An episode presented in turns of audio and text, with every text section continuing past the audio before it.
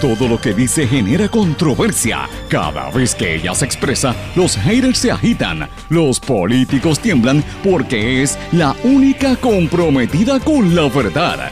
Periodista, bloguera, relacionista licenciada, analista de la noticia, escritora y le dicen la provocadora en las redes sociales. Y ahora comienza en blanco y negro con Sandra Rodríguez Coto.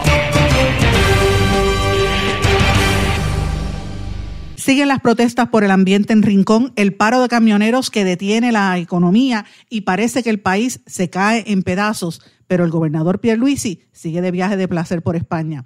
Bienvenidos a su programa en blanco y negro con Sandra para hoy jueves 22 de julio del 2021. Les saluda Sandra Rodríguez Coto. El paro de los camioneros sigue y amenaza con la economía. Mientras tanto, la Junta de Control Fiscal sigue interviniendo a pesar de que no se trata del gobierno, sino de negocios privados. Desde tempranas horas de la madrugada continúan, y de hecho desde la noche también, continuaron las protestas en la playa Los Almendros en Rincón, luego de que ayer un guardia y una residente agredieran a uno de los manifestantes. El video lo compartió el activista y ex candidato independiente a la gobernación, Eliezer Molina. Lo compartimos nosotros también a lo largo del día durante toda nuestra cobertura. Y Molina señaló que se radicó una querella en la policía. La Cámara de Representantes radicará un mandamus para obligar al Departamento de Recursos Naturales a cumplir su orden de paralizar la construcción en el condominio Sol y Playa en Rincón.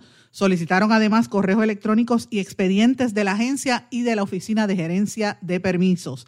Ayer apareció un carey que regresó a la zona de ese condominio para poner más huevos. Así lo confirmó la coordinadora del programa de conservación de las tortugas. Señores, y seguirá el Departamento de Agricultura interviniendo, oigan esto, en las compañías de la industria de alimentos. Esto lo explica el doctor Chopper, que dice que esto evitará que los consumidores sean engañados con productos agrícolas que los, que los traen importados, pero los venden en los supermercados como si fueran hechos en Puerto Rico. Atención, consumidores, esto es algo serio. La Junta de Gobierno de la Universidad de Puerto Rico pospuso la designación de un presidente interino. No hubo consenso para ver quién va a ser el sucesor de Jorge Haddock, que fue destituido a principios de este mes y estará en el cargo hasta el próximo 31 de julio. Sigue la gente congregándose como locos sin pensar en las consecuencias del COVID-19. Señores, hay varias noticias internacionales importantes, sobre todo provenientes de Cuba, donde anunciaron arrestos de manifestantes, pero el gobierno cubano alega que no hay desaparecidos. Sin embargo, cientos de personas se quejan de que sus familiares no aparecen. Vamos a hablar de estas y otras noticias hoy en su programa en blanco y negro con Sandra. Este es un programa independiente, sindicalizado, que se transmite a través de una serie de emisoras que son las más fuertes en cada una de sus regiones y también a través de sus respectivas redes sociales, plataformas digitales y aplicaciones para dispositivos móviles. ¿Cuáles son las emisoras? Radio Grito 1200 AM desde Lares y Radio Grito 93.3 FM desde Aguadilla. X61 610 AM desde Patillas, 94.3 FM, Patillas, Guayama y toda la zona del sureste y este de Puerto Rico, a través de la poderosa cadena WIAC desde la zona suroeste, Cabo Rojo, Mayagüez, todos esos pueblos nos sintonizan por WYAC 930 AM. Desde Isabela y toda la zona norte nos sintonizan por WISA WISA 1390 y desde la zona metropolitana para casi todo Puerto Rico nos escuchan por WIAC 740 AM. Por supuesto, también nos pueden escuchar a través de WLRP 1460 AM Radio Raíces, La Voz del Pepino en San Sebastián. Y este programa, una vez sale al aire, se graba, se mantiene en todos los formatos de podcast. Ahí está disponible y como siempre le digo, usted me puede contactar a través de todas las redes sociales o de nuestro correo electrónico en blanco y negro con Sandra arroba gmail.com. Pero vamos de lleno con los temas para el día de hoy. En blanco y negro con Sandra Rodríguez Coto. Mis amigos, le doy la más cordial bienvenida a este su programa en blanco y negro con Sandra para hoy jueves 22 de julio del 2021. Señores, tenemos un programa con muchísimas informaciones. El día ha estado sumamente activo desde tempranas horas de la madrugada. Yo diría que desde anoche hemos estado en vigilia prácticamente pendientes a lo que está ocurriendo en la zona de Rincón, pero también pendientes a las movidas con los camioneros de Puerto Rico que han estado en, prácticamente también en vigilia. O sea, Puerto Rico hoy vive unos momentos muy tensos y los lleva viviendo así en las últimas horas. Yo diría que las últimas 72 horas eh, han sido sumamente difíciles para el pueblo puertorriqueño por, por todas las situaciones que se están viendo en un momento donde la gente está tratando de buscar asueto. Una semana que tradicionalmente era una semana de descanso, que era una semana donde la gente se preparaba para irse de vacaciones y evidentemente con el anuncio de que eh, la semana que viene los empleados públicos tienen la semana libre, gran parte de la semana que viene y de esta se han ido porque han cogido, van a coger libre todos los días del 25 de julio en adelante, ¿verdad? 25, 27 de julio. Mucha gente se ha ido de viaje desde la semana pasada y la semana que viene también. Ya es la vuelta de la esquina antes del regreso a clases. Debería ser una semana de tranquilidad, pero tengo que, decirles a ustedes una frase que por desgracia he estado trabajando en las últimas, yo diría las últimas horas, y los que leen mis redes sociales y me siguen saben que hice ese comentario en el día de ayer. Y yo decía lo siguiente, yo decía, hay días en que Puerto Rico duele demasiado. Y es verdad, hay días en que este país nos duele. A los que amamos a Puerto Rico, a los que defendemos a Puerto Rico con uñas y dientes desde donde estemos, desde nuestra trinchera. A esta patria hay que defenderla. Y, cuando digo patria, lo digo la patria grande de todos, de todas y todos los que me están sintonizando por encima de banderías políticas, de ideología y de creencia eh, religiosa, creencia política, eh, eh, o sea, es el país de todos. Puerto Rico se tiene que cuidar, Puerto Rico se tiene que proteger. Pero señores, qué difícil es uno tratar de ser optimista y de tener un espacio ¿verdad? de asueto cuando uno ve cómo el país se nos está cayendo en cantos, la decadencia que se vive en Puerto Rico en todos los renglones, en todos los sectores, la impunidad política, ese, esa ridiculez que hizo el Tribunal Supremo de Puerto Rico, que yo no he querido ni hablar de eso, pero es que es, también hay que añadírselo la, determinación del Tribunal Supremo con el caso de, del juicio, ¿verdad? Eh, de, Ricardo Rosselló y permitir que se mantenga como cabildero por la estadía. Eh, un, gobernante que se fue votado del, del, pueblo porque el pueblo no lo quiso y se quiere reivindicar y lavar la cara a costa de, hacer trampa, porque es la realidad, eso es lo que él hace. Y, a, pesar de que han ido eh, ubicando a los brothers de, de Ricky Rosselló, los brothers del chat, en todos los medios de comunicación y presionando para que no haya periodismo independiente, para que no haya eh, criterio independiente. La realidad es que el pueblo, por más que trate el, el ex gobernante, el pueblo lo repudió porque sabe que esas artimañas son negativas. Así que ese es uno de los elementos que tengo que decir y no, ¿verdad? Es algo repudiable ver una persona que se burló del país ahora sin cumplir con la ley, donde la jueza determinó que mintió, que sea, eh, ¿verdad?, escogido como, como cabildero y que el Tribunal Supremo, no en pleno, pero el Tribunal Supremo pues hizo esa determinación, debería darnos vergüenza. Así es que en la rama judicial, que es donde uno debería esperar, ¿verdad?, justicia, o esperar algún tipo de, resarcir daños, seguimos viendo los errores y horrores. Y digo seguimos viendo porque estamos en las últimas semanas pendientes a las determinaciones que va a tomar el Tribunal Supremo. La presidenta del Supremo, Oronoz, tenía la información sobre los manejos, ¿verdad?, de, de eh, los casos de violencia de género y no lo ha querido dar a conocer. O sea, es una secretividad hacia el pueblo, como si el pueblo no importara. Así que la rama judicial, que es la que uno esperaría que tuviese algo de alternativas, tampoco, uno no la ve ahí. Entonces, mire el gobierno estatal y mire el gobierno municipal y qué se puede decir. Miren, yo quisiera que ustedes vieran la cantidad de información que yo recibo que yo si tuviese una sala de redacción, yo tendría como 15 reporteros trabajando solamente con las investigaciones, para investigar las cosas que yo recibo, corroborar la información que me envían. Yo he recibido en las últimas 24 horas más de 100 fotografías de construcciones y negocios pertenecientes a senadores y, representantes, pero casi todos senadores de la zona oeste de Puerto Rico, incluyendo hasta una ferretería, que se roban hasta terreno de, la, de, la, autopista, de la carretera, y siguen extendiendo sus negocios como si fuera la carretera de ellos. O sea, lo que vemos en la playa de Rincón también se ve a nivel de los negocios privados de los que hoy son políticos de este país. Y, yo quisiera tener una sala de redacción para que para mandar a los reporteros a corroborar, porque es que es tanta la, cantidad de información. eh, y es evidente porque uno ve el documento y uno ve la fotografía y uno dice, pero espérate, ¿qué es esto? Los mapas aéreos también los estoy viendo, los mapas eh, del crimen, y uno dice, bueno, esto es muy fuerte. Así es que eh, uno ve lo que sucede a nivel municipal, lo que está ocurriendo con los, los alcaldes, y esto pues deja, da grima.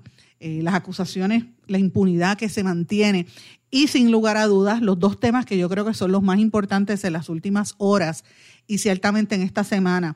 Por un lado, el paro de los camioneros y la injusticia que están enfrentándose tantos camioneros en este país que han estado tratando de ganarse la vida decentemente y por más de 15 años no le quieren revisar las tarifas. Cuando llegan a un acuerdo, entonces la Junta de Control Fiscal mete la cuchara sobre las tarifas como si esto fuera una monarquía, como si ellos tuviesen todo, todo el país sea esclavo de siete personas que no fueron electas por nadie, que tienen unos serios conflictos de interés que no han querido auditar la deuda, que se ganan un billetal y gastan un billetal en abogados, que tienen una directora ejecutiva que se gana casi 700 mil dólares más de lo que se gana el presidente de los Estados Unidos. O sea, esa gente está incidiendo en todas las vidas y esta situación de los, de los camioneros es muy, muy fuerte. El Frente Amplio de Camioneros, ustedes saben que arrancó con la Asamblea Permanente exigiéndole a la Junta de Control Fiscal que, que permita esa revisión de tarifas que son las, las que rigen a los transportistas, que no se revisan desde el año 2005. Ustedes saben que tuvimos aquí a Carlos Rodríguez, el coordinador del Frente Amplio, haciendo estas expresiones, que lo que están haciendo, y, esto hay que verlo, o sea, eh, ¿a quién beneficia esa, esa, ese entrometimiento de la Junta de Control Fiscal si no es al sector privado y a los grandes intereses?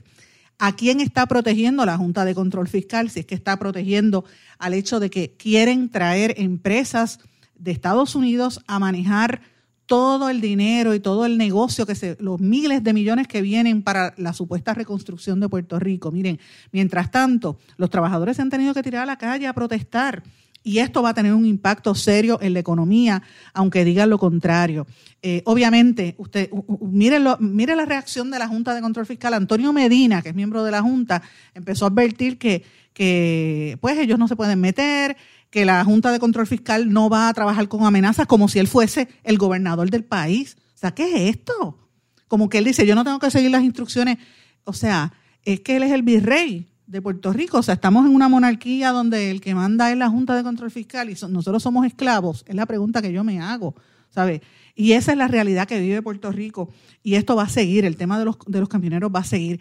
Pero por desgracia también hay un, tema que estuvimos cubriendo durante todo el día de ayer. Los que me siguen en las redes sociales lo, lo vieron que consistentemente estuvimos denunciando lo que estaba pasando en el área de Rincón, presentando vídeos y poniendo actualizaciones desde las 6 de la mañana casi hasta las 11 de la noche. Estuvimos todo el día de ayer. Finalmente, como a las 4 de la tarde, eh, los medios de comunicación masiva se dieron cuenta de que ahí estaba ocurriendo algo y empezaron a enviar reporteros al área de Rincón. La situación en Rincón está cada día más fuerte desde horas de temprano en la mañana. Usted sabe que se movilizaron hacia allá personal de, diferentes eh, entidades. Tengo que decir que la representante Mariana Nogales estuvo toda la tarde de ayer, casi todo el día, junto al ex candidato independiente Eliezer Molina, tratando de levantar la voz sobre lo que estaba ocurriendo allí, porque en tempranas horas de la mañana, ayer hubo, ustedes han visto los vídeos, los que no lo hayan visto, le pido que busquen en mi página de Facebook,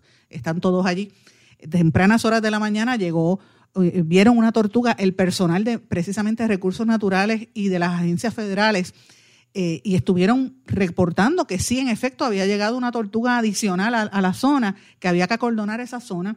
Entonces, se caldearon los ánimos, mandan a la fuerza de choque a ir en contra de los, de los que manifestaban. La policía estuvo allí y no querían poner en vigor la misma orden que dio el Departamento de Recursos Naturales para que detuvieran esa construcción ilegal en la zona no la querían poner en vigor. Y, la, yo quisiera que ustedes vieran a la representante Mariana Nogales explicando el, el, aspecto procesal que tenían que cumplir. La policía no le hizo caso. ¿Por qué? Porque Machargo, el secretario de Recursos Naturales, no quería implementar la misma orden que ellos habían dado. ¿A quién está protegiendo Machargo? Esa es la pregunta. ¿A quién protege Machargo? ¿Cuáles son los grandes intereses en ese condominio de Marisol? ¿Quién vive allí? Además de sé de, gente que está en los medios de comunicación, hay una comentarista radial que tiene que tiene un, un, edificio, un apartamento en ese edificio. Sabemos que hay familiares de políticos, pero ¿quién es el que de verdad está moviendo los hilos ahí? ¿O es que es la compañía de seguros que, que, pagó por la piscina? ¿Quién es el que está detrás de ese proyecto que está evidentemente en una, sola, una zona que no le corresponde? De eso es que estamos hablando, señores, de esa misma situación. Entonces, fíjense eh, la, la, dificultad que se encuentran, que tiene que venir esta representante a, tratar de, de, poner en el orden allí. Y de momento se dio un incidente que el vídeo está compartido en las redes, donde hay un manifestante haciendo unas expresiones y un, un, guardia de seguridad junto a una señora que vive en el apartamento lo agredieron. Ese señor está vivo de milagro lo tumbaron, que por poco se da con una varilla en la cabeza, lo hubieran matado. Si hubiesen matado a ese manifestante allí, señores, yo les digo que eso iba a ser terrible. Y la situación está caldeándose, los ánimos allí están muy fuertes. ¿Y qué pasa? Que la policía no les radicó cargos. ¿Por qué no radicaron cargos, señores? ¿Cuál es la acción que hay? Por eso es que yo digo que Puerto Rico duele. Nos tiene que doler porque no, eh, o sea, esa gente no está protestando porque le da la gana, están protestando porque están destruyendo el ambiente, porque están robándose un espacio de terreno que no les corresponde, que no es parte del terreno de ellos, ya se determinó, el mismo recursos naturales lo determinó. De eso es que estamos hablando. Entonces, ¿cuál es la acción hoy? Pues mira, hoy estuvo Victoria Ciudadana desde temprano, están allí todavía junto a la gente de la Brigada eh, Legal Solidaria porque saben que son capaces de acusar a los, a los manifestantes hay abogados allí, está Eliezer Molina amanecido en la playa. Entonces, yo me pregunto si eso es lo que hay que hacer para proteger las playas de este país. Esto es serio. Y ese es el principio, como bien dice el ex candidato independiente. ese, es un ejemplo de lo que está ocurriendo en todo Puerto Rico, que podría estar que va a estar ocurriendo en diferentes playas, que es lo que quieren hacer. Violentar los propios reglamentos para dejar una desreglamentación, para que se pueda construir donde le dé la gana a la gente porque eso es lo que quieren hacer, privatizar y sacarnos de nuestro propio terreno, de nuestras propias áreas, de nuestras propias casas. Eso es lo que está pasando en Puerto Rico. Por eso yo digo que Puerto Rico hay días que duele. Y mientras todo esto sucede, mis amigos, ¿dónde está el gobernador? El gobernador supuestamente emitieron ayer un comunicado de prensa diciendo que era de parte del gobernador, donde exhortaba a los camioneros a que desistieran del paro. ¿Verdad? Y, obviamente se pone el gobernador del parte un poco de la Junta de Control Fiscal. Aunque dice que el gobierno los ayuda, pero a la hora de la verdad está de parte de la Junta de Control Fiscal y le dice que le exhorta a los camioneros que desistan del paro. Y mientras tanto, ¿dónde está el gobernador? El gobernador sigue disfrutando de unas vacaciones que a mi juicio no le corresponden. ¿Por qué yo digo que no le corresponden? Porque usted que me está escuchando, o quizás su hija, su esposa, su hija, su hijo, Quizás usted mismo que me está escuchando tiene un trabajo, un part-time que se tuvo que conseguir en un fast food para poder ganarse la vida, los 7.25, los, los 8 pesos la hora. ¿Qué le dicen allí? Que usted entra, según la reforma electoral, la reforma laboral, usted entra como empleado eh, probatoria, ¿verdad? Está, todavía no está como un empleado regular y lo tienen en probatoria, ¿verdad? Pero lo, lo, están probando por, los, por casi nueve meses. El gobernador Pedro Pierluisi no lleva nueve meses en Puerto Rico. No tiene, yo creo que ni los días acumulados para estar yéndose de vacaciones una semana, a menos que se haya casado. Claro, él puede argumentar que él trabaja las 24 horas del día, todo lo que usted quiera decir, pero en un momento como este, de tanta crisis que vive Puerto Rico. De eso es que se trata, mis amigos. ¿Cómo siguen, verdad, afectando al país? Y por eso es que yo digo que el gobernador no debía haberse ido de vacaciones. Pero bueno, quiero mencionarles un tema bien importante que los que sintonizan el programa del compañero Dr. Chopper en las emisoras donde él se transmite o en su podcast van a haber escuchado estas declaraciones. Y si usted lee varios medios cibernéticos, especialmente el medio Eiboricua, usted va a ver que esta noticia está por ahí. Es algo importante que yo creo que ha quedado prácticamente oculto ante todas estas controversias de lo de la playa en Rincón y del paro de los camioneros. Y esto le toca a usted en el bolsillo. Usted que me está escuchando y tiene que ir a hacer la compra en el supermercado, tiene que estar pendiente de lo que le voy a decir.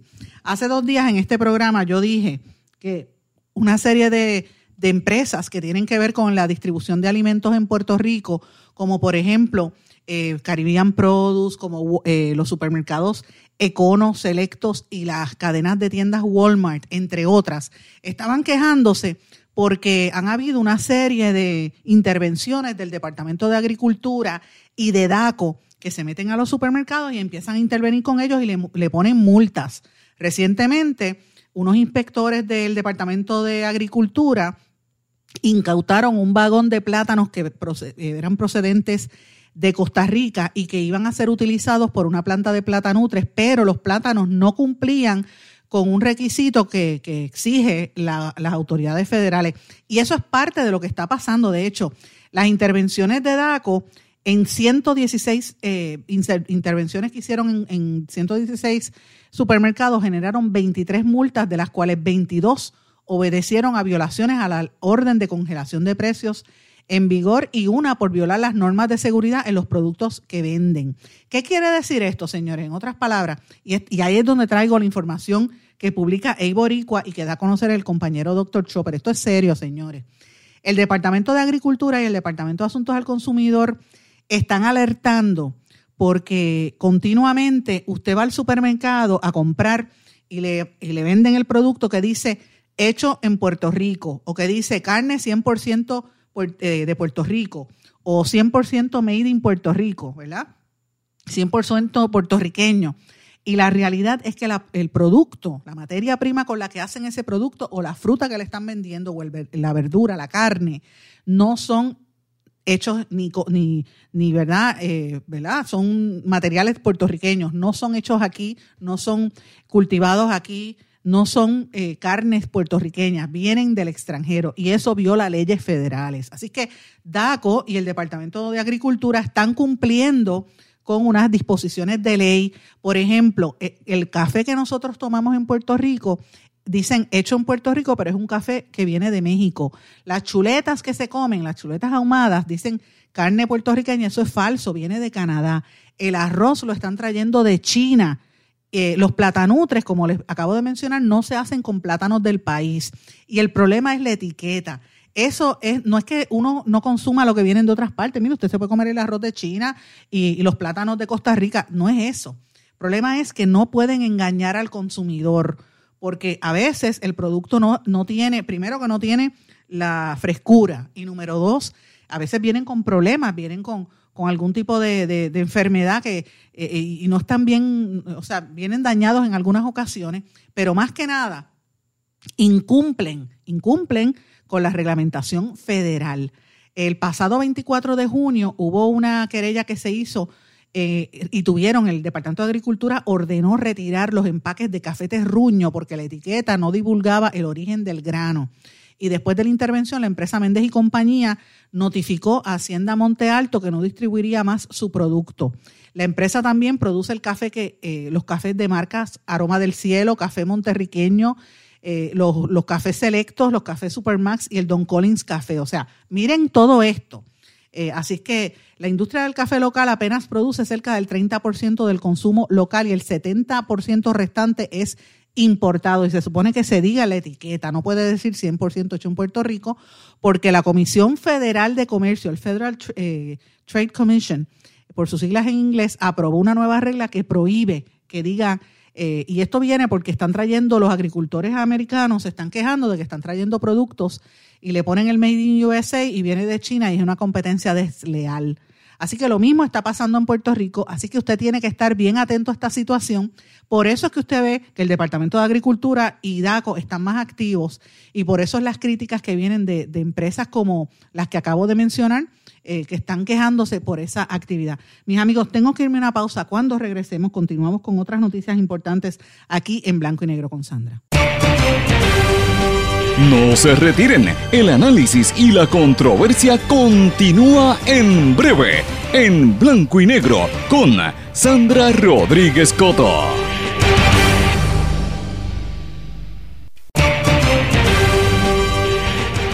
Ya regresamos con el programa de la verdad, en blanco y negro, con Sandra Rodríguez Coto. Y regresamos en blanco y negro con Sandra. Bueno, mis amigos, a pesar de que Puerto Rico duele tanto, porque duele de verdad lo que estamos viendo en Puerto Rico, no es menos cierto de que estamos en unos días de, fiesta, ¿verdad? Donde la gente está buscando descanso han habido eh, fiestas patronales. El otro día hubo unas fiestas patronales, por ejemplo, en Barceloneta, que las fotografías que tiene el mismo municipio en la página de Facebook es impresionante. Yo recibí unas informaciones de gente que vive en la zona de Barceloneta diciendo, mira, la gente está al garete por allá. Si usted viera la foto, usted se sorprendería de la cantidad, de la multitud de gente bailando en la plaza pública sin mascarilla. Eso era impresionante. Eh, yo me imagino que por ahí vendrá un foco de infección y lo mismo estábamos viendo en Cataño, pero evidentemente no estoy diciendo que se limiten los aspectos públicos, por el contrario, si usted está al aire libre, pues eh, eh, siempre es bueno, pero la, respuesta importante aquí es que usted mantenga, trate de mantener un distanciamiento social y que se ponga la mascarilla y ande con el sanitizer. Eso es lo más importante para evitar los contagios, porque va a haber actividades, va a haber actividades en Luquillo en este fin de semana, va a haber actividades en el Viejo San Juan también. En Ponce va a haber actividades y de hecho esta, esta, en estos próximos días son las fiestas de Santiago Apóstol en Loíza, que son las fiestas de las, fiestas patronales tradicionales. Van ya va a haber mucha actividad, de hecho hasta el Gran Combo va a estar tocando una de las noches allí. Y quería compartir con ustedes eh, parte del, tradicional ¿verdad? itinerario de actividades que me hicieron llegar las amigas del de, colectivo de las mujeres de Ancón, las mujeres eh, anconeras y los jóvenes del área de allá de, de eh, que están celebrando las fiestas de Santiago Apóstol en la histórica zona de Lancón, allá en el municipio. Van a tener exposiciones de arte, música por jóvenes loiseños y homenaje a las mujeres anconeras. Eh, este espacio histórico de Lancón pues lo van a llenar de arte como parte de las fiestas tradicionales de Santiago Apóstol. La exposición que están anunciando se llama Relatos de un pasaje, que es eh, una exposición de arte que incluye fotografías y, verdad eh, pinturas rememorando lo que ha ocurrido allí. Esa exposición se titula Relatos de un pasaje porque el pasaje era el nombre que se le daba a las familias de distintos espacios de Puerto Rico que utilizaban las embarcaciones en ríos para transportar a personas en carros, animales, a las comunidades que estaban separadas por ríos. Eso era lo que le llamaban el ancón. Y Juan Pablo Vizcaíno, que era nieto de, de, la, de la abuela, que fue quien llamó el Ancón, ese era el nombre que ella le decía al pasaje, pues ahí es que ese nombre sale. Eh, Merian Ramírez Aponte, directora ejecutiva y curadora en jefe del, Museo de Arte Contemporáneo, es una de las que está tratando de rescatar esta historia y se va a presentar eh, una serie de actividades como parte de esto. El relato de, un pasaje es una serie de fotografías de la colección familiar de, hijos, vecinos y nietos del fundador del ANCON, Juan Pablo Vizcaíno Cortijo. Así que a mí me parece que esto es súper interesante. Van a presentar también eh, una careta de gigante esculpida y pintada por Vizcaíno Cortijo, un periódico que presenta las historias recopiladas en colaboración con Vanessa Arjona. También van a presentar unos vídeos en animación en, en tercera dimensión y una pieza de la realidad aumentada eh, esta va a ser la primera vez que se utiliza esta tecnología como medio artístico en el pueblo de Loíza. Así que va a haber historia en, como parte de la presentación de este relato de un pasaje que se va a llevar a cabo eh, desde el viernes 23 de julio hasta el domingo 25 de julio eh, desde las 3 de la, a las 3 de la tarde eh, y usted va a estar disponible desde las 10 de la mañana, así es que usted puede, le, invito a que vayan por esa zona que está, va a estar bien bonito. La exposición, mm, por lo que he escuchado, es bien interesante. A nivel de programa de actividades también va a haber eh, mucha actividad allí. Eh, para las comunidades van a presentar alimentos, van a vender este comida típica, va a haber música, obviamente, si usted quiere escuchar bomba, pues tiene que ir allí porque va a haber música de bomba, también van a, tocar plena, va a haber fusiones de ritmos, mezclando la plena y la bomba, sobre todo la bomba con el rap y con el hip hop y con el trap. Así que para los más jóvenes que quieran ir allí, van a mezclar el arte tradicional con las nuevas versiones, ¿verdad?, de, de los jóvenes en Loíza, que están haciendo maravillas. Para que tengan una idea, el viernes a las 3 de la tarde, de 3 a 9, va a estar el DJ Nelson Pulguita.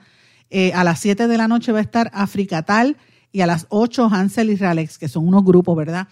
El sábado de 3 a 8 va a estar Cano Cangrejo, también va a estar Charif Rafael, Rafael y Bomba Vibes. Bomba Vibes, como le llaman, grupo de bomba. El domingo, que es el Día Internacional de las Mujeres Afrodescendientes, A las 3 de la tarde van a tener un homenaje a María Luisa Cortijo, una de las anconeras, en un altar comunitario. Eh, y también va a estar el grupo Ausuba, eh, Bombo Plenazo, Callejero, con Marcos Peñalosa, entre otros. Eh, Marcos Peñalosa es uno de los maestros de barriles y de panderos, que él está allí en la cueva María de la Cruz. Así que les invito a que vayan. Eh, va a estar súper interesante lo que se va a estar presentando allí en Loíza. Eh, una familia que lleva más de 100 años haciendo trabajo allí, la familia Cortijo, que comenzó a tejer redes de comunicación, ofreció servicio público a toda esa, a toda esa región desde el, desde el. Y esto se añade a las actividades tradicionales que tiene el municipio. O sea, va a haber mucha actividad durante todo este fin de semana allí, así que los invito porque parece que va a estar bien bueno. Eh, los municipios que tengan otras actividades, con mucho gusto también vamos a compartir esa información si me la hacen llegar aquí al programa, porque mucha gente también me pregunta de qué eventos va a haber durante los próximos días. Así que quería comenzar con eso porque están ocurriendo cosas buenas, pero también obviamente tengo que dar algunas noticias que no son tan buenas, mis amigos, porque eh, tengo que hablar sobre pues, las últimas acciones. la oficina del, del, fiscal especial independiente anunció que investigará al alcalde de Guayama, Eduardo Cintrón, y a la directora de finanzas de ese municipio, Lilian Rodríguez, porque supuestamente otorgaron un contrato para recogido y disposición de basura sin cumplir con la ley de municipios autónomos, violando el código penal. Eh, supuestamente esto lo hizo a través de una empresa que tiene, la compañía se llama Mr. Waste, una corporación registrada y presidida por Mario Roque, donde supuestamente el contrato no fue aprobado por la legislatura municipal y se hizo para beneficiar al señor Roque eh, eh, por instrucciones de la, de la, directora de finanzas. Así que le, le, nombraron a la fiscal Leticia Pavón a cargo de esto, también al fiscal Emilio Aril como el fiscal especial que va a hacer la investigación a fondo. Así que hay que estar atento a esa información. También una noticia que trascendió ayer en la tarde, acusaron por violencia doméstica y obstrucción a la justicia al comisionado de la policía de Naguabo. La vista preliminar contra Juan Alexis Hernández Suárez se pautó para el 3 de agosto. A él lo acusaron de violar el artículo 3.1, o sea, maltrato físico de la ley 54 es la ley de prevención e intervención contra la violencia doméstica. También tienen, le, lo acusan por un cargo menos grave por obstrucción a la justicia. Estos hechos ocurrieron en septiembre del año pasado, el 11 de septiembre, en el barrio Pasto Seco en Humacao, donde se alegó que el, que el jefe de la policía municipal, que tiene 33, 39 años, agredió a puños a su expareja en diferentes partes del cuerpo. Y obviamente cuando eh, ella fue a querellarse, él obstruyó la autoridad y dilató el proceso para que ocupó el arma que se le había asignado al, municipio para que no pudiesen erradicar los cargos. Así que esto es algo sumamente serio y ella tenía que ir a la policía porque de lo contrario, eh, un hombre que la agrede, lo próximo es que la va a matar. Así que si usted tiene, eh, usted es víctima de violencia de género o usted conoce a alguien que está siendo víctima de violencia de género, no se quede callado. Tiene que acudir a las autoridades, hágalo público, porque es la única manera que esto se puede detener, esta ola de tanta violencia que nos está arrasando y acabando a todos nosotros. Señora, ustedes saben que en el programa de ayer yo había hablado bastante sobre las tendencias que hay del COVID, las tendencias que hay con la variante Delta en todo el mundo y cómo está eh, creciendo, ¿verdad? Aquí en Puerto Rico, pues señores, la coalición científica ha estado emitiendo unas declaraciones de la preocupación que hay por la, el repunte en los casos por las variantes diferentes que hay de COVID, el Puerto Rico Health Trust, Fideicomiso de Ciencia y Tecnología, la coalición científica, todos están diciendo, mira, hay que tener prudencia, la positividad está en 5.3, esto contrasta con el 1.4 que tuvimos en el mes de junio. Y esto pues yo lo, lo tengo que, asociar, ¿verdad?, a la apertura y a todos estos eventos donde la gente se tira a, las playas y comparte, olvidándose de andar con la mascarilla. Y más que nada, porque esto se resuelve si usted se vacuna.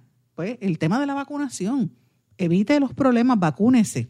Eh, eh, sea consciente por todos los demás y, evite tener ¿verdad? algún problema. Mira, ahora mismo en Inglaterra estaban entrevistando una, a una doctora que la gente con ya puesta en ventilador en, las salas de emergencia en el hospital, le decían a, esta doctora, por favor, ayúdeme, me quiero vacunar. Y ya la doctora le decía, es muy tarde, ya la vacuna no te va a hacer efecto. ¿Usted sabe lo que es eso? Que a lo mejor te puedes morir y que un médico te tenga que decir una situación así por una negligencia. Pues mira, usted se lo puede evitar, señores. Eh, hay otra noticia importante. La Junta de Gobierno de la Universidad de Puerto Rico pospuso la designación de presidente interino. No hubo consenso para nombrar al sucesor o sucesora de Jorge Haddock, que como dije al principio fue destituido del cargo a principios de este mes y estará hasta el 31 de julio. Eh, los candidatos incluyen, entre otros, a Monte González, a, también a, Cordero Montalvo, Arturo Avilés, Daniel Alschuster, Ingrid Padilla, José Lazalde y José Rodríguez Orengo, entre, otros.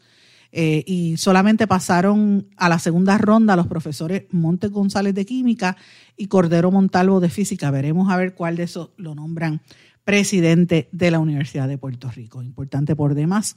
Eh, también trasciende de los chanchullos que hay en el alcalde de, que, mantiene el alcalde de Cataño, que la empresa que le dio la guagua a cuatro mil y pico de pesos al mes eh, Boat Maintenance eh, recibió otras dos extensiones de contrato en el municipio de Cantaño sin tener que ir a licitar. Por los pasados cuatro años, la empresa ha firmado 25 contratos y varias enmiendas a esos acuerdos con la administración de Cataño por un total de 2.3 millones de dólares. Eso lo dio a conocer un informe de la Oficina del Contralor y dice que no existe ningún requerimiento de ley administrativo que le exija mayores cotizaciones. Así que imagínate, 25 contratos con el mismo que le alquiló la guagua. Esto es increíble. Y con la gente que tiene que ver con esos negocios, el mantenimiento, que le alquilaba equipo pesado, y el, el, el LBA Truck, que es otra de las empresas que también estaba vinculadas al municipio. Este es el parte del problema que tiene Puerto Rico, la jauja, en este caso de, las, de los municipios y las alcaldías. En Cataño, cuando metan mano a Cataño, esto va a ser una bomba, porque ese es el, el alcalde que más controversias tiene y que no pasa nada. Es con total impunidad que vive. Vamos a una pausa, regresamos enseguida. No se retiren, el análisis y la controversia continúa en breve, en blanco y negro, con Sandra Rodríguez Coto.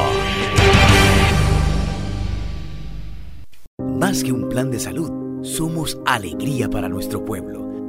Somos seguridad somos nuestra gente. Más que un plan de salud, somos nuestra comunidad. Somos bienestar. Somos tu acceso a 64 hospitales, médicos y especialistas en todo Puerto Rico al cuidado de tu salud. Más que un plan de salud, Menonita es Puerto Rico. Plan de salud Menonita. Tu salud en buenas manos.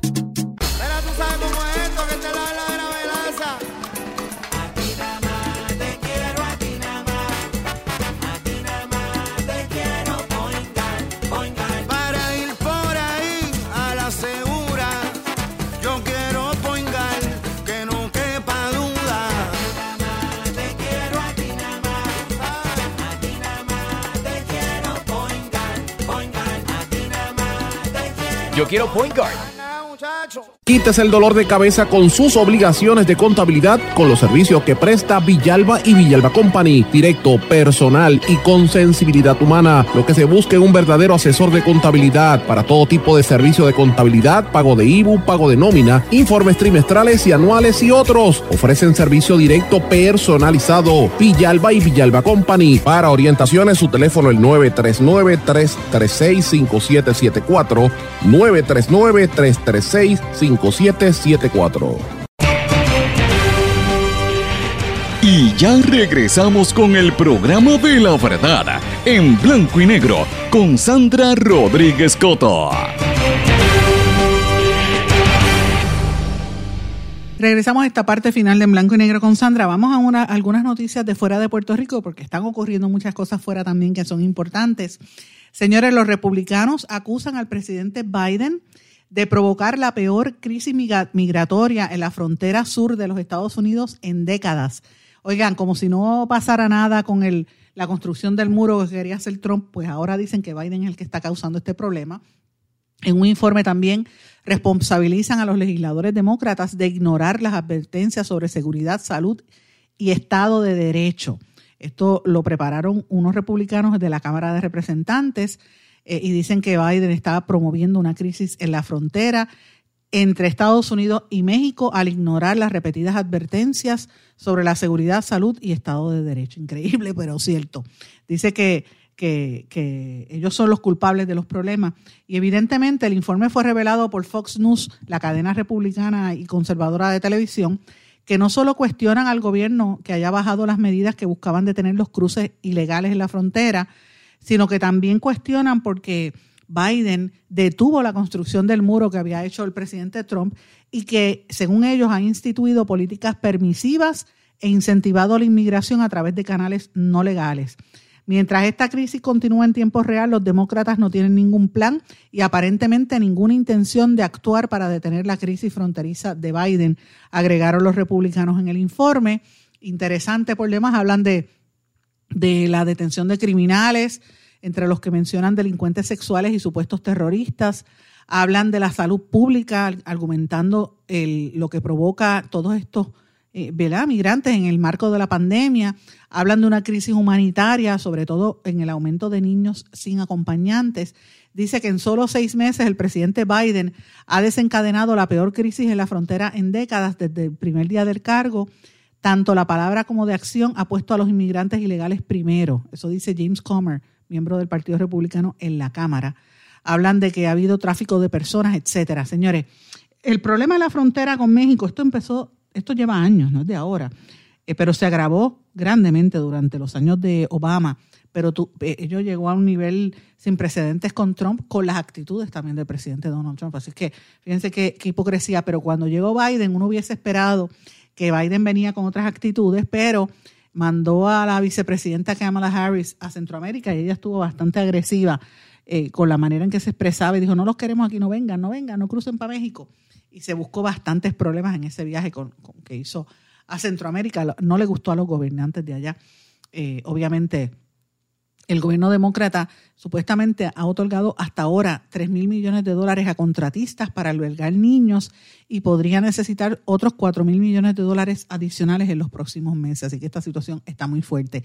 Y esto yo lo ato a una noticia, señores, que están diciendo que el Departamento del Tesoro de los Estados Unidos puede quedarse sin dinero cash tan temprano como en septiembre si no se elevan los límites de la deuda. Eh, Estados Unidos corre el riesgo de que su Departamento del Tesoro se quede sin efectivo y no pueda honrar sus pagos habituales a partir del primer trimestre del próximo año fiscal, lo que equivale a decir inmediatamente después de septiembre próximo si no se eleva el límite permisible de deuda pública.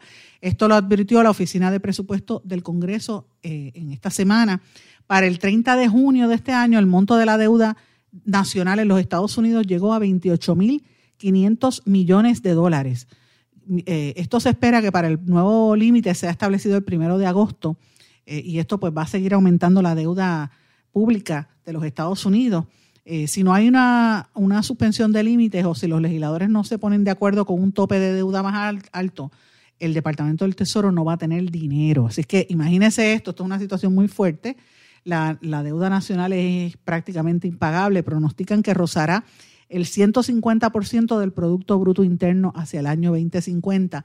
Así que esto lo que quiere decir, señores, es que el dinero para gastar que tiene el ciudadano americano promedio va a ser cada vez más reducido. Y si usted esto le añade la inflación y le añade el problema que ha habido después de la pandemia para que se reanude la fuerza laboral y se reactive la economía, estamos viendo un panorama bien negativo para los Estados Unidos. Nosotros como colonia tenemos que estar atentos porque cuando estas cosas se dan puede ser que se detenga aún más el proceso para la reconstrucción y los supuestos millones que venían para Puerto Rico los aguanten. Así que hay que tener cuidado con esto. Ahorre, prepárese porque uno no sabe lo que pueda estar sucediendo en otras partes. Señores, y quería detenerme un poquito a hablar de lo que está pasando en Centroamérica, en Cuba, la situación en Nicaragua está fuerte. Eh, me han estado enviando información de allá eh, Pedro Acevedo, el amigo Pedro Acevedo, diciendo que hay solidaridad en toda la región por los casos de violencia y, las desapariciones y la, la, persecución a los opositores en, Nicaragua es horrible. Es que ese régimen eh, de izquierda, este señor este Ortega es un, dictador en, cual, de toda norma. Es una, situación horrible lo que él está viviendo allí, casi tan feo como lo que se vive en Venezuela. Que se estaba quejando Maduro que no puede ver los Juegos Olímpicos porque no le, la deuda externa con los Estados Unidos le impide pagar ¿verdad? los derechos para ver la transmisión. Mire esto, hasta ese nivel llega la situación en Venezuela, un país tan rico como era Venezuela, parece mentira. Señores, anoche hubo un, terremoto y ayer toda la tarde estuvo eh, temblando la tierra en Panamá. Se registró un sismo de 6.8 frente a la costa de Panamá. Ocurrió más o menos a, las 9 de la noche y el Servicio Geológico de los Estados Unidos dijo que tuvo una profundidad de 10 kilómetros. Se sintió bien fuerte en la zona sur de Panamá, donde varias personas tuvieron que evacuar edificios. Hubo localidades que se registraron cortes de energía eléctrica y se vieron afectadas. Eh, eh, y al principio se dio, se dio uno media, a como media hora de distancia de donde fue el, grande, hubo una serie de, temblores de 3.3, 3.5, 4 puntos, o sea que estuvo fuerte. Y también estaban evaluando las estructuras ante posibles daños en la zona, pero por lo menos no se había emitido una alerta de tsunami, por lo menos hasta ese nivel. Pero, señores, la situación más fuerte que yo estoy viendo en América Latina y en nuestro hemisferio es lo que está ocurriendo obviamente en Haití, que ya se eh, están componiendo el nuevo gobierno, ¿verdad? Y, pues todavía hay mucha tensión, del, el pueblo haitiano está pasando mucha tensión, no se han empezado a vacunar a la gente masivamente todavía, y hay mucha tensión después del asesinato del presidente, todavía la situación está ya caliente. Y evidentemente lo que ocurre en Cuba. De Cuba están saliendo muchas informaciones que no, no todo el tiempo son correctas, hay veces que son informaciones difíciles de creer de las fuentes. Y si uno escucha las noticias que vienen de fuentes del exilio, sobre todo de Miami, lo tomo con pinza porque no siempre tienen información correcta y la información viene matizada, pues viene con ese ángulo, ¿verdad? Uno no puede creerle todo lo que dicen, ¿verdad? Porque a veces es una situación política, pero lo mismo pasa con el gobierno, uno no puede creer lo que dice el gobierno de Cuba. Eh, y yo siempre tiendo a coger las cosas con pinza. Escucho todo, pero llego a mis propias conclusiones.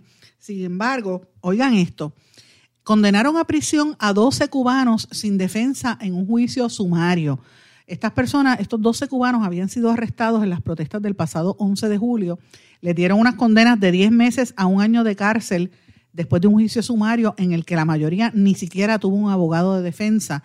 Y esto lo denunció el hermano de uno de ellos, el cineasta Angelo Troya, realizador del famoso videoclip Patria y Vida. Eh, ustedes saben esa canción que ha sido bastante famosa. Dice, lo detienen cuando empezaban las manifestaciones, él no se estaba manifestando, solo salía con su cámara a filmar. Eso lo dijo Yuri al, eh, a la agencia española de noticias EFE y dice que ha seguido de cerca el proceso hasta que vio hoy la sentencia. Dijo que este joven de 25 años pasó varios días incomunicado en una prisión situada al oeste de La Habana y que las autoridades no ofrecieron información a la familia hasta el lunes. Nos informaron del número de denuncia y del cargo de desorden público, nos dijeron que tenía medida cautelar de prisión provisional y que sería un juicio directo, que nos llamarían y que teníamos derecho a abogado. Sin embargo, el martes la familia acudió con, un abogado a prisión, donde para su sorpresa les dijeron que el juicio ya estaba celebrándose en el Tribunal Municipal del 10 de octubre, que queda en el sur de la capital, a varios kilómetros de distancia. O sea, y, piensen esto, Cuba y, La Habana es una provincia súper grande, eh, eh, no es tan cerca. La Habana es casi como Puerto Rico, es un poco más grande que Puerto Rico, solamente esa ciudad, así imagínese. Que le digan, por ejemplo, sí, eh, va a tener un, un, juicio en San Juan y cuando usted llega al, tribunal en San Juan le dice, ah, no, pero espérate, el juicio se está llevando a cabo en Mayagüez. Pues es lo mismo, lo que le estaban haciendo a la gente allí en Cuba. Dice que cuando llegaron corriendo con el abogado, ya el juicio había terminado, lo juzgaron sin abogado, había 12 muchachos en el mismo juicio sumario y solo dos tenían abogado porque los padres se enteraron a tiempo. Eh, un año de cárcel para 10 acusados y 10 meses de cárcel para los otros dos que tenían abogado. La familia del realizador del video Patria y Vida, tema que se convirtió en el himno de la disidencia dentro y fuera de Cuba, presentará un recurso de apelación la semana que viene para ver. Eh, obviamente, hay una plataforma cubana, el toque jurídico, que confirmó la veracidad de la sentencia de estos 12 cubanos y dice que si el abogado no llega a tiempo, pues mira, tiene que ser un juicio así sumario Organizaciones y activistas calculan en varios centenares el número de detenidos desde las protestas del pasado 11 de julio, de los cuales la mayoría permanecen en prisión a la espera de recibir o no cargos. El presidente de Cuba, Manuel Díaz, Miguel Díaz Canel, había prometido la semana pasada que todos tendrían garantías procesales y que no recibirían abusos. Obviamente, Díaz Canel sabe que los ojos del planeta están en Cuba Y si empieza a agredir, agredir gente en la cárcel y a torturarlos como le hacían y como han hecho a muchos, yo conozco presos políticos cubanos que han sido eh, maltratados y han sido este, torturados en la cárcel. Y, estoy hablando de gente reciente, me, refiero de hace 10, 15 años, 8 años, no me refiero a los de la revolución en el 59 eso es, las historias son de horror. Yo estoy hablando de casos mucho más recientes, gente de hasta hace cinco años también, eh, cinco o seis años. Así es que esto es serio, el mundo está pendiente a, esto que está ocurriendo en Cuba.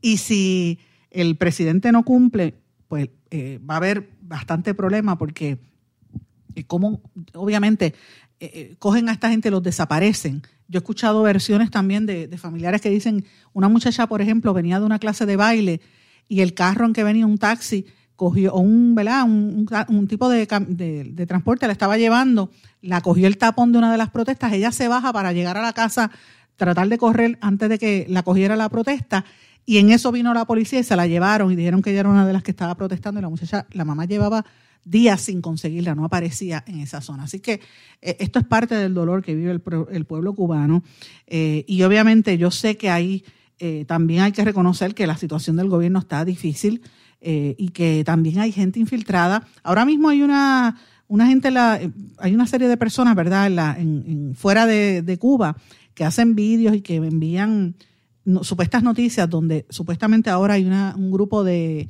gente que son enmascarados, infiltrados, que vienen y han puesto bombas y han puesto, han virado vehículos y han hecho protestas eh, para tratar como de desestabilizar al gobierno. En la medida en que estas, estas situaciones continúen, el gobierno va a seguir apretando y afectando al pueblo. Y el pueblo está desesperado. La gente en Cuba, el problema es que tienen hambre. La gente está desesperada, que no, no, no tiene con qué vivir. Y esa es la preocupación que hay en el pueblo ahora mismo, que yo creo que eso, unido a que ya no está la lealtad de las primeras generaciones con la cuestión de, de, la, de, la, de la revolución, pues vemos un Cuba diferente a lo que la gente planteaba.